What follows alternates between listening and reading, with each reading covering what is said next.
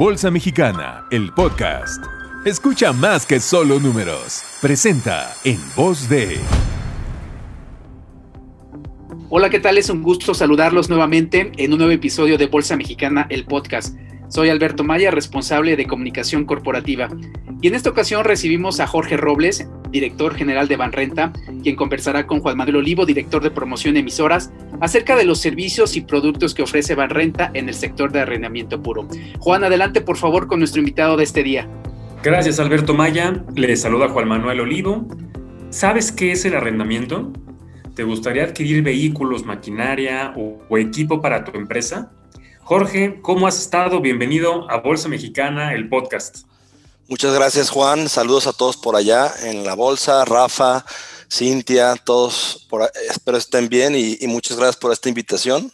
Estamos muy entusiasmados, el, tanto el equipo de Marrenta como yo, y pues adelante.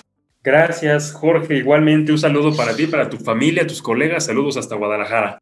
Jorge, desde 2008, Grupo Vanguardia decide abrir Banrenta, una empresa dedicada al arrendamiento puro.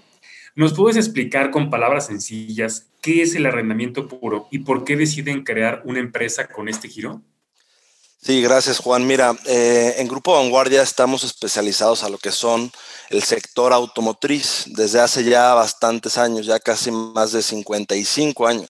Entonces, en 2008 nos damos cuenta que muchas de estas arrendadoras que daban servicio a nuestros clientes dentro de, nuestras agencias no era el servicio adecuado integral para todos los clientes que, que, les vendíamos los vehículos. Entonces en 2008 se toma la decisión de abrir una arrendadora a pasos lentos, ¿no? A pasos de conocer el negocio, ver cómo funciona sin tomar demasiados riesgos. Y ahí es donde nace Banrenta, ¿no? Una empresa que se dedique al arrendamiento puro que mucha gente en México tal vez no está tan familiarizada y vimos unos beneficios bastante atractivos también para la gente que compraba el vehículo y como grupo decidimos darle ese servicio integral y mejorar el servicio de la calidad de arrendadoras que daban el, el, servicio a todos nuestros clientes, ¿no? Entonces, bueno, parte de los beneficios que te estoy platicando y que, y que les vendíamos es que sin descapitalizarte, la empresa podía adquirir de manera relativamente sencilla un vehículo, ¿no? Adicionalmente, tenía un beneficio fiscal el poder eh, hacer un arrendamiento puro. Y este tipo de esquemas lo que hacen es que le pueden dar un crecimiento adicional a la empresa que está arrendando el vehículo y una manera muy sencilla y muy fácil de cambiarlo por uno nuevo dentro de un plazo determinado. Entonces, bueno, así es como, nace Banrenta, que es parte del Grupo Vanguardia, y poco a poco fuimos creciendo, pues hasta que ahorita que ya estamos 2020, dos años después, y bueno, pues ha, sido un éxito de empresa, eh, ha, tenido crecimientos atractivos, y pues la verdad es que nos caracterizamos por ser una empresa que realmente nos enfocamos mucho en lo que es el servicio al cliente. Gracias, Jorge. La historia de, del Grupo Vanguardia tiene muchas décadas y Banrenta entendería, Jorge, que es una empresa de reciente creación. Cuando lo vemos en una foto general, pues pareciera que, que Banrenta es, es, el hermano joven de la familia, pero la realidad es que han hecho muy bien las cosas, tan es así que llegaron a bolsa. Y ahorita en algunos minutos tocaremos este tema, Jorge, pero dijiste hace unos minutos sin descapitalizarte y luego decías beneficios fiscales. Una de las preguntas que quizás las personas que nos escuchan les puede surgir es ¿El tema de arrendamiento es solo para empresas o también personas físicas lo pueden hacer? Esa es mi pregunta número uno.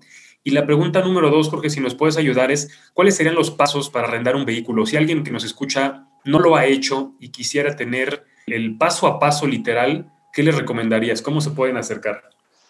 Sí, gracias Juan. Sí, este, Barnett ha sido de las empresas jóvenes, pero pues ahorita ya va en otro nivel. Y bueno, respondiendo a tu pregunta, es apta también para personas físicas con actividad empresarial. El arrendamiento puro, eh, al tener un beneficio fiscal, nuestros principales clientes o, nuestro principal target es buscar empresas, personas morales o personas físicas con actividad empresarial. Hay muchas veces que también personas físicas pueden ser este, aptas para este tipo de producto, pero se recomendaría más en ese entonces un financiamiento. Entonces, bueno, respondiendo a tu pregunta, va más enfocada hacia este tipo de personas. Y hablando de los cinco pasos de cómo funciona, bueno, primero pues tienes que elegir En este caso en Manrenta, que nos enfocamos mucho en los vehículos, o es nuestro core business el vehículo, el vehículo que más te conviene, qué es lo que tú quieres. No importa la marca, no importa el tipo, pues tienes que escoger algo, ¿no? Un bien a arrendar. En el dado caso de una empresa también pudiera escoger lo que pudiera ser una maquinaria o un equipo o algo adicional. Pero bueno, como estamos hablando de Manrenta, me voy a enfocar más en lo que son los vehículos. Escogiendo primero lo que es el vehículo, de ahí te puedes ir a un plazo en el cual deseas arrendar. Puede ser de 12 hasta 48 meses hay algunas arrendadoras que también pueden dar el servicio a 60 meses y todo esto depende de lo que tú decides o de lo que tu empresa necesite en ese momento. Entonces, a lo que yo mando a los ejecutivos comerciales, los llamo asesores, porque ellos te tienen que asesorar dependiendo de tus necesidades. Si tú eres una persona que quieres cambiar tu vehículo personal a tres años, pues tal vez tu arrendamiento tendría que ser a 36 meses, ¿no? Si tal vez lo quieres cambiar a un año, pues a un año. Si flota quiere cambiarse cada cuatro años para mantenerla renovada, pues entonces lo hacemos a cuatro años y renovamos la flota en ese entonces. Entonces, bueno, en base ahí va el plazo el que se desea arrendar. De ahí se define el tamaño del desembolso que quieres hacer. Obviamente también eh, depende del perfil del cliente que lo quiera hacer, ¿no? O sea, poco, mucho, dependiendo del flujo que te haga en ese momento la empresa, dependiendo de las rentas que tú te sientas cómodo de pagar. Y bueno, eh, viene relacionado ahí el cuarto punto que es, pagas tus rentas mensualmente. ¿no? Ahí empiezas a pagar las rentas en el plazo en el que te tocó pagar.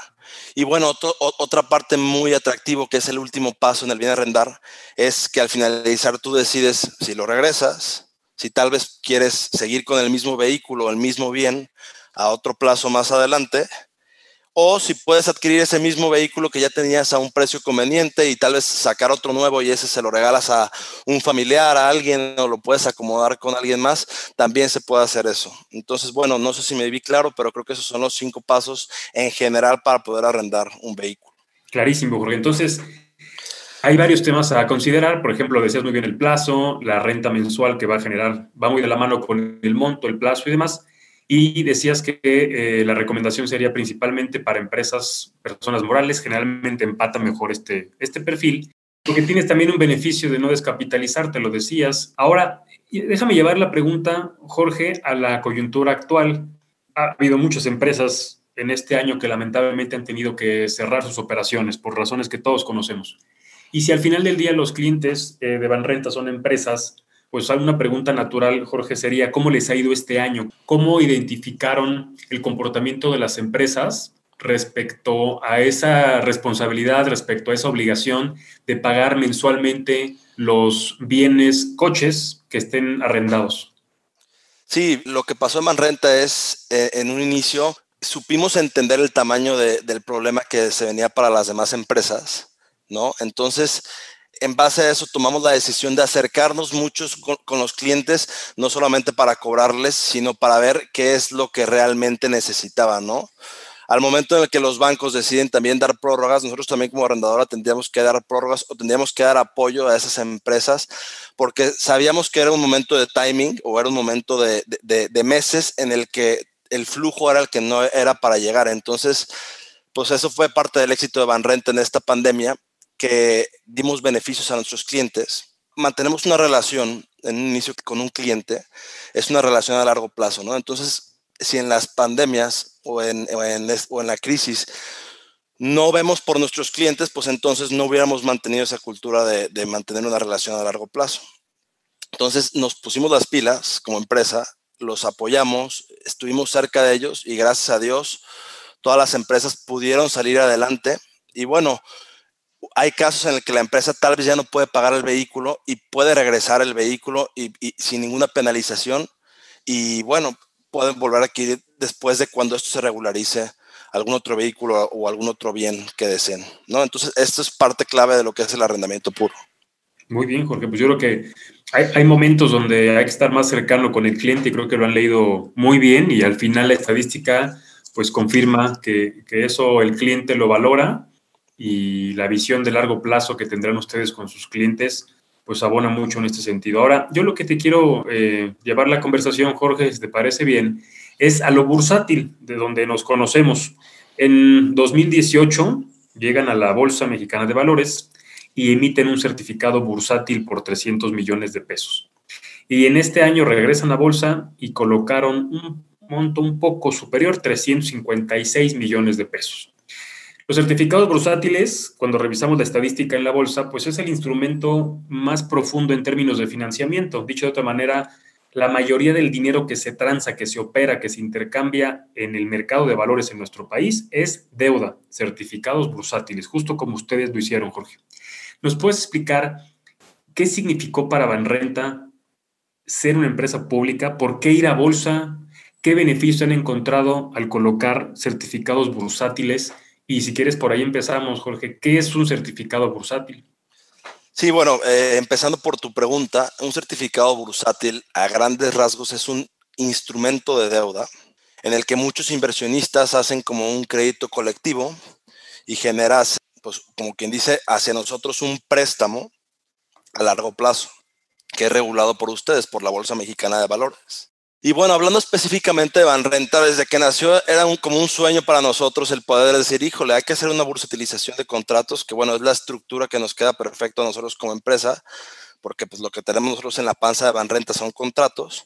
Y nos preparamos eh, desde el 2016, nos preparamos como empresa para poder llevar a Banrenta a hacer un certificado bursátil.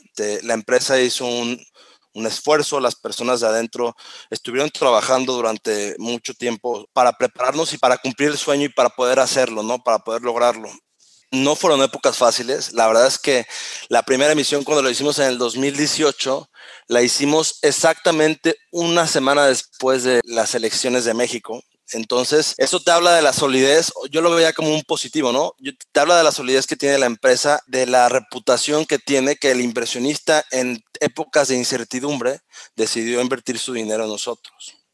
Ahora en 2020, pues volvemos a las mismas. En épocas de incertidumbre pudimos salir, comentaba yo con Rafa de la bolsa que me, decía que éramos el primer, este, la primera bursa desde no sé cuántos meses. Y lo que a mí me tiene bastante tranquilo es que muchos de esos clientes que volvieron a invertir ahorita en 2020 fueron clientes de recompra, fueron clientes que compraron el primer papel. Entonces, durante todo el, tiempo de la emisión del 2018, la realidad es que se hizo un trabajo excepcional y eso pues nomás nos dio un estatus y un, este, un punch ante los inversionistas que dijeron, oye, pues Banrenta sigue pagando bien, Banrenta sigue haciendo las cosas bien, Banrenta se está moviendo para llevar a cabo esta, esta crisis, entonces pues decidimos que ahí es donde tenemos que tener el dinero, ¿no? Y obviamente también se vio reflejado en que las calificadoras, que son con lo que respaldamos estos certificados, también vieron ese mismo comportamiento. Entonces, este, pues al principio, en marzo, cuando no sabíamos qué estaba pasando, realmente dudábamos y decíamos, es que qué va a pasar y las empresas, pero nos dedicamos realmente a reaccionar y a trabajar y a hacer las cosas bien y en base a eso se vieron los resultados en este 2020, ¿no? Y bueno, también hablando de lo que son los certificados bursátiles, invitar a esas empresas que están allá afuera, muchas empresas o no conocen este tipo de instrumentos de deuda o tal vez no se animan porque piensan que puede ser un, momento difícil. No les digo que no, si hay un esfuerzo de por medio, pero definitivamente vale la pena, no solo por el hecho de, obtener el financiamiento, ¿no? O sea, esto, esto es un beneficio que viene de la mano, pero la institucionalización que le da a la empresa, la manera de operar, todo ese beneficio colateral que le da la empresa en, en términos de calidad, nos hace ser una empresa que no le tenemos miedo al crecimiento, ¿no? Y eso, pues es obviamente gracias a todo este proceso de, incursión a la bolsa y, decirles que definitivamente el esfuerzo que se hizo previo, pues valió la pena, ¿no? Ahorita hablando contigo. Pues muchas gracias, Jorge, por ese comentario, porque nos va a ayudar también mucho para temas de promoción. Como sabes, eh, de hecho, me acuerdo que aquella vez que nos invitaste a tus oficinas en Guadalajara, Veníamos justo, parte del equipo de la bolsa, de unas giras de promoción justo por Guadalajara y demás, y hay mucho potencial. Entonces yo creo que todo esto que nos platicas va a ayudar, va a abonar. Sin lugar a dudas, eh, el esfuerzo que hemos hecho para que más empresas lleguen al mercado ha existido desde hace 15 años que empezamos con un área que hoy en día me toca coordinar. Y te diría que, que lo que platicas es un común denominador de las empresas que ya están en bolsa. Como bien dijiste, por supuesto que hay que prepararse, no es de la noche a la mañana. E inclusive en los últimos meses ha pasado algo muy curioso, Jorge, y aprovecho tu comentario. Muchas empresas han llegado a tocar la puerta de bolsa para preguntar sobre el financiamiento bursátil porque en la coyuntura donde se aprieta el financiamiento, se aprieta el crédito o inclusive, y suena trillado, pero así es, eh, las crisis generan oportunidades y para aprovechar esas oportunidades, que puede ser un crecimiento inorgánico, comprar otra empresa y demás, pues requieres financiamiento, requieres capital para aprovechar esas oportunidades. Claro. Y quizás no va a ser de la noche a la mañana, no, no, no, necesariamente va a ser que la siguiente semana estés listo y salgas a bolsa, pero en la medida que gradualmente vayas mejorando los procesos y demás, encontrarás una ventana de tiempo. Yo recuerdo muy bien, Jorge, quien los asesoró, nuestra buena amiga Georgina. Claro. Que, que, que Geo acompañó, ayudó, vio el cómo es sí. Y hoy, después de un par de años, pues me da mucho gusto escuchar tu comentario, Jorge. Yo te quiero eh, agradecer a ti, a tu equipo, a tu familia, que recuerdo muy bien que nos han acompañado en los eventos de la Bolsa, por este tiempo que nos brindaste para, para este podcast. No tengo dudas que va a ser muy útil para, no solamente para las personas que nos escuchan, sino también para los empresarios que nos escucharon. Jorge, ¿quisieras regalarnos algún comentario a manera de cierre? Sí, no, solamente definitivamente aprovechar este, este podcast pues para agradecer a esas personas también que mencionabas, Juan, a Georgina, la verdad es que fue parte fundamental de, de Banrenta, ¿no? O sea, Georgina obviamente también apostó por nosotros en un inicio.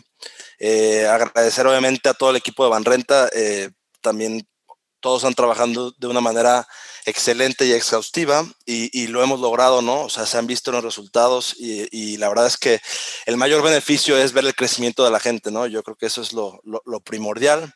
A mi papá, obviamente, a mi hermano, eh, que, me, que, me, han acompañado en todo este proceso y, y, nunca ha habido una duda de apoyo. Entonces, este, pues, y, obviamente ustedes también, ¿no? Este, a, todos, a Rafa, han estado ahí siempre eh, muy al pendiente de Banrenta y, y siempre con, con, excelentes tratos y, seguimiento con nosotros, ¿no? O sea, siempre han estado ahí de la mano de nosotros. Muchas gracias a todos ustedes, Juan. Gracias a ti, Jorge. Te mando un abrazo hasta Guadalajara. Gracias, hasta luego. Muchas gracias, Jorge, por habernos acompañado y compartir con nuestros escuchas las oportunidades que tienen de adquirir algún servicio de arrendamiento puro que ofrece Banrenta. Y los invitamos a que se suscriban en las diferentes plataformas. No olviden seguirnos en nuestras redes sociales y leer el blog Hablemos de Bolsa. Nos saludamos en un siguiente episodio de Bolsa Mexicana, el podcast. Que pasen un muy buen día. Suscríbete a nuestro canal y síguenos a través de nuestras redes sociales. Esto fue Bolsa Mexicana, el podcast.